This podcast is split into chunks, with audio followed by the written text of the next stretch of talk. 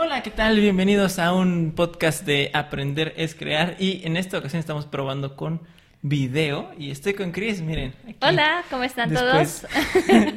estamos, eh, bueno, grabamos apenas un video y ya vamos a aprovechar para continuar con una entrevista. Entonces, así es, estamos con Chris Lecona para platicar un poco más sobre ella, sobre su perspectiva de la educación, sobre un poquito de cositas personales para que ustedes la conozcan mejor y sepan quién está atrás de todo este, mm, pues sí, área de, de terapia familiar y de cuestiones familiares dentro de la fundación. Entonces, Cristi, ¿Cómo estás? Hola, muy bien, muchas gracias por la invitación. Ah. ok, ya hemos platicado Dianita y yo, ya hemos, pues sí, ya nos hemos entrevistado mutuamente y en esta ocasión me toca hacerlo contigo.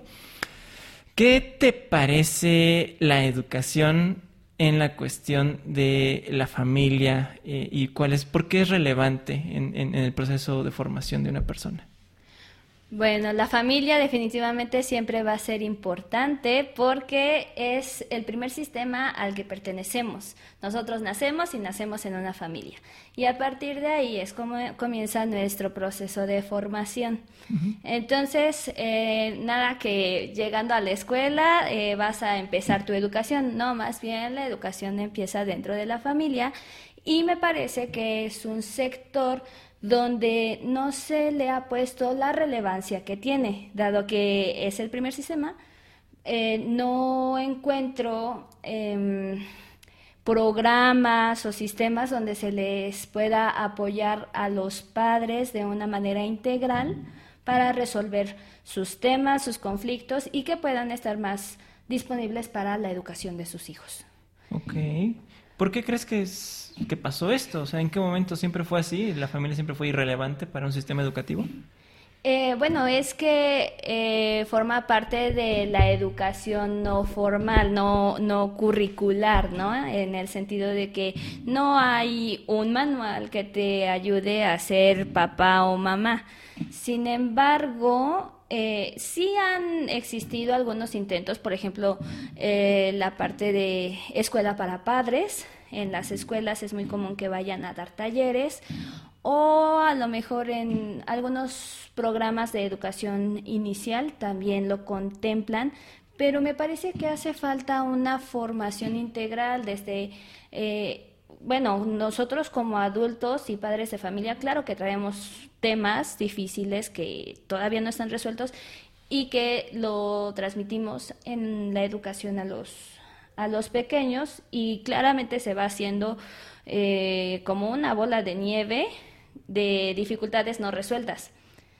Entonces, em, pues sí, no, no se le ha dado toda todo el peso, ¿no? Lo que quieres decir es que no nada más hay que enfocarse en que los padres puedan educar a sus hijos, sino que también se le dé una educación y acompañamiento a temas emocionales de los padres, es lo que estoy entendiendo. Sí, sí, eh, es necesario que ellos puedan tener un apoyo, una contención ante esta difícil tarea de ser papá o mamá porque finalmente de, de, ellos depende la educación, la formación de sus niños y niñas, lo que se va a reproducir en la escuela y posteriormente en la sociedad. Mm. ¿Qué es lo que dicen mucho? No es que la educación viene desde casa, aquí nada más venimos a instruirte o algo así dice, ¿no? Ajá, a, mm, compartirte conocimientos formales, matemáticas, literatura, cosas así, ¿no?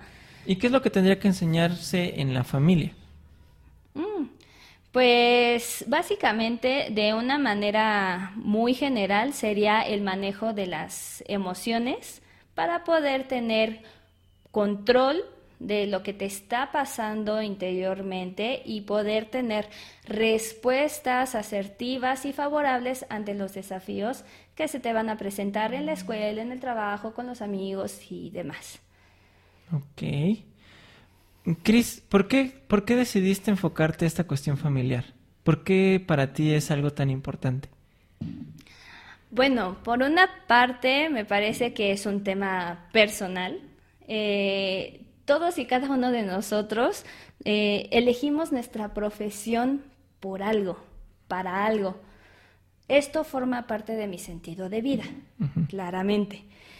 Pero si lo miramos como de una manera más mm, racional y no tan profunda, digamos, eh, pues siempre me ha gustado interactuar con la gente. Eh, me es muy fácil mirar las necesidades o las dificultades que la gente vive y me doy cuenta que muchas de ellas se encuentran dentro del sistema familiar.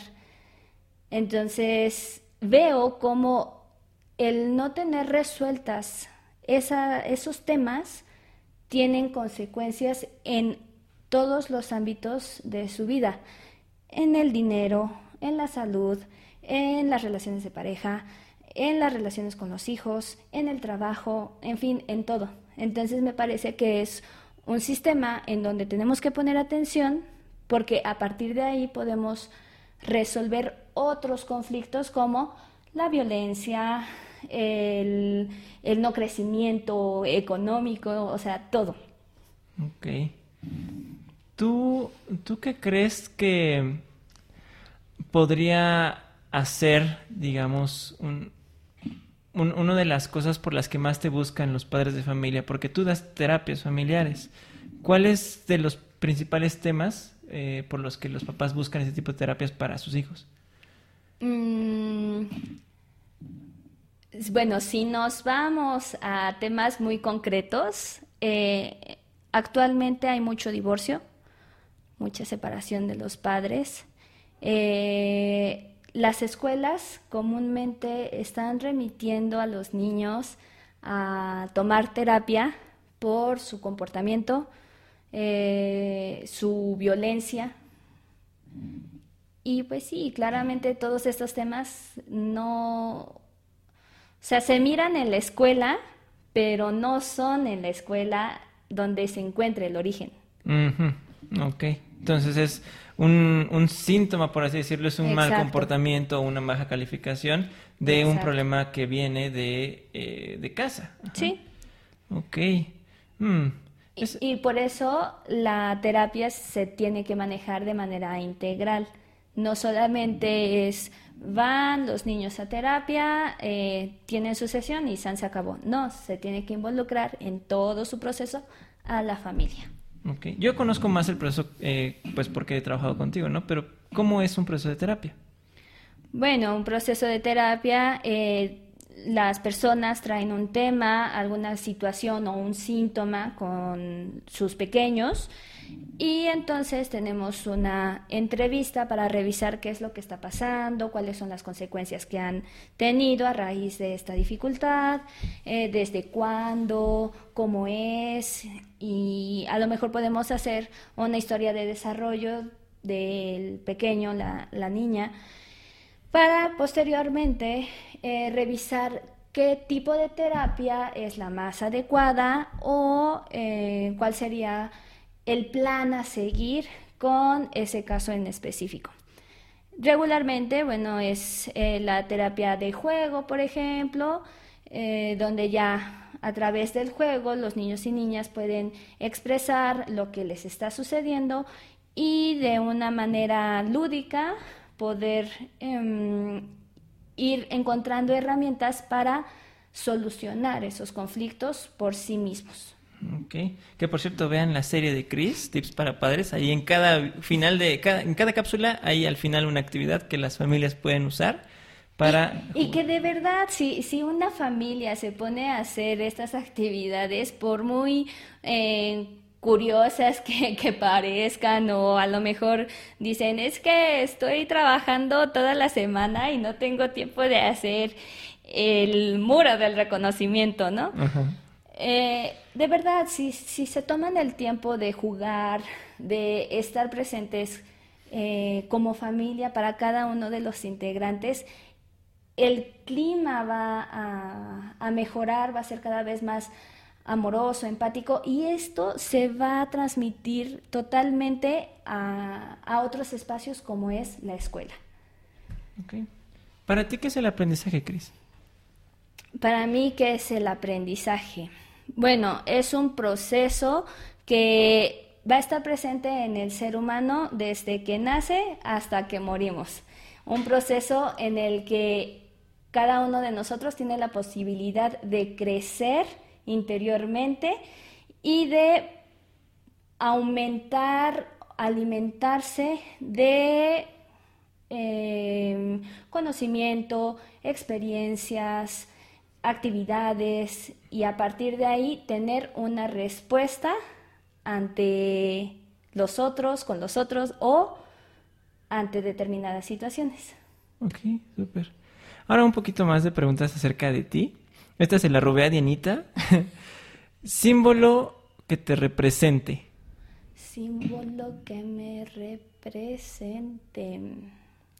Bueno, el colibrí. El, colibrí. El colibrí eh, es un animal muy especial para mí. Eh, me parece un animal muy bonito. Y dicen que, bueno, desde una tradición maya, es que cuando se te aparece un colibrí es porque va a aparecer un regalo en tu vida o un, puedes pedir un deseo, es como de buena suerte, ¿no? Y eso lo conecto mucho con la vida. La vida es un regalo que te llega a través de los padres y tienes que cuidarla, amarla, respetarla y hacer algo productivo de ella. Entonces, eh, el colibrí lo conecto con esas dos historias y, por eso. Ok, súper. ¿Libro favorito? Ay, es que, ¿por qué me preguntan mi libro favorito? Este, es, depende, es depende de la situación. Por ejemplo, te puedo eh, mencionar eh, a Eduardo Galeano, Patas Arriba, al revés. O también te puedo mencionar El médico, es una lectura muy buena, este, pero que es como más de relax, eh, más como en mis ratitos libres o antes de dormir. O también te puedo mencionar...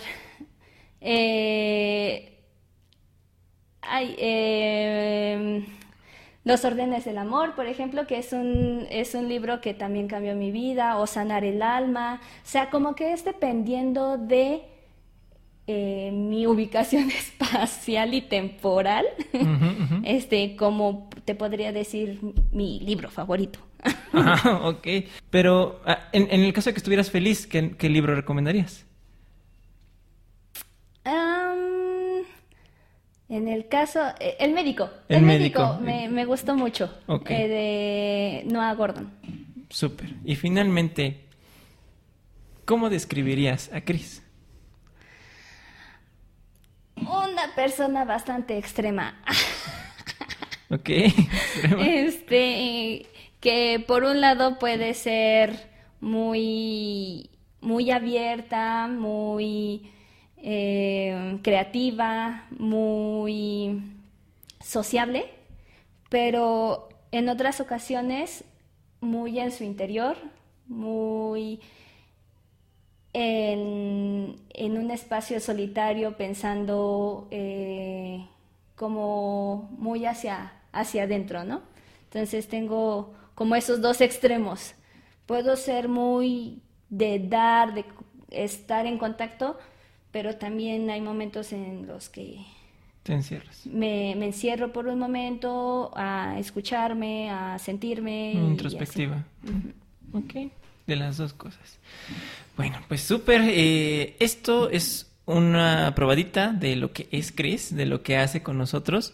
Y sí, esto es para que la conozcan mejor y conozcan un poco más de nosotros y de nuestras motivaciones, de nuestras mm, formas de trabajar y de lo que hacemos. Esperemos que les haya gustado y quizá alguna de las ideas que nos compartió ahorita Chris les parezcan interesantes para ver los libros, para conocer un poco más del proceso de terapia, vean de nuevo su serie Tips para Padres, que antes de cerrar, vamos a decir eso. Cris, ¿cómo te has sentido haciendo estos videos para Tips para Padres, caray? Bien, pues bueno, la invitación siempre está abierta a romper sus límites. ha sido un total reto para mí. En, muchos momentos me ha puesto enfrente eh, temas no resueltos míos, eh, temas que todavía se tienen que ir movilizando. Y la invitación es a que, a pesar de los miedos, siempre, siempre, siempre, la sombra es más grande que el monstruo en realidad. Ok. No hay que estar tan asustados. No hay que estar tan asustados, no hay por qué. Súper, pues ahora sí, gracias Chris por responder estas preguntas. Nos vemos en la próxima. Nos falta Mariano y nos falta Macaber, así que esperen esas entrevistas. Hasta la próxima. Recuerden que aprender. Nos vemos. Es, crear.